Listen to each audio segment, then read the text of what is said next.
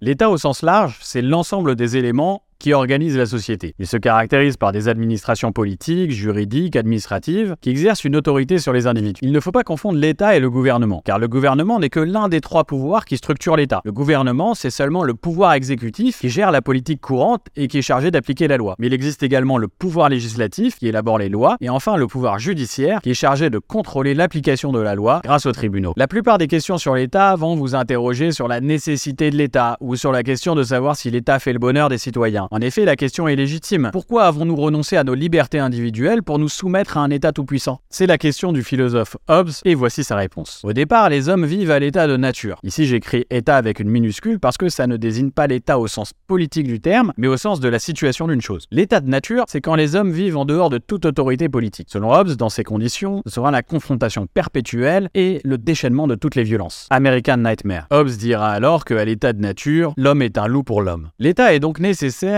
pour permettre la vie en société, car il met fin à la guerre de tous contre tous. Ainsi, les individus vont conclure un contrat pour éviter ce déchaînement de violence. Dans ce contrat, les individus transfèrent leurs droits et leurs pouvoirs à un souverain, qui peut être par exemple un roi. On est alors dans une monarchie. Le roi détient tous les pouvoirs, le pouvoir absolu. Mais le problème qui se pose alors, c'est que si l'État possède un pouvoir absolu sur la société, comment pouvons-nous éviter les abus de pouvoir? L'État n'est plus alors au service du peuple, mais c'est le peuple qui devient le serviteur de l'État. C'est ce que dira Rousseau au XVIIIe siècle, un tout petit peu avant la Révolution française. L'homme est né libre et partout il est dans les fers. Dans les fers, ça veut dire qu'il est enchaîné. En effet, au XVIIIe siècle, les hommes vivent dans des régimes politiques où ils ne sont pas libres. Il faut donc réinventer le contrat social, nous dit Rousseau, pour éviter le rapport de domination entre l'État et le peuple. Il faut donc rejeter le contrat de soumission préconisé par Hobbes. Dans le contrat social de Rousseau, c'est plus le roi qui est souverain, c'est-à-dire celui qui détient le pouvoir politique, mais le peuple lui-même. Pour Rousseau, le peuple doit se soumettre non pas à un roi, mais à la volonté générale, c'est-à-dire au bien commun. Donc Rousseau nous dit que lorsque je me soumets à la volonté générale, je perds pas ma liberté, bien au contraire, puisque je me soumets à la raison et non plus à mes pulsions. L'obéissance à la loi qu'on s'est prescrite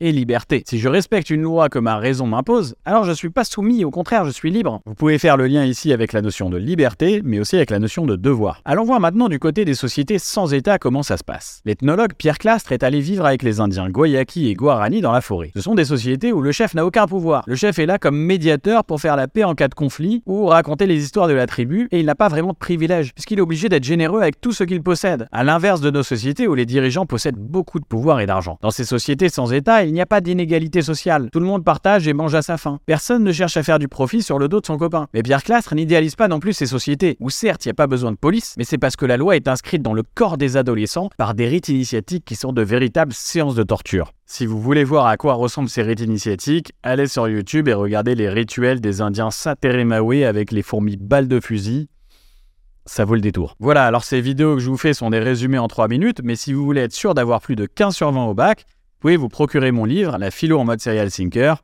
À très bientôt.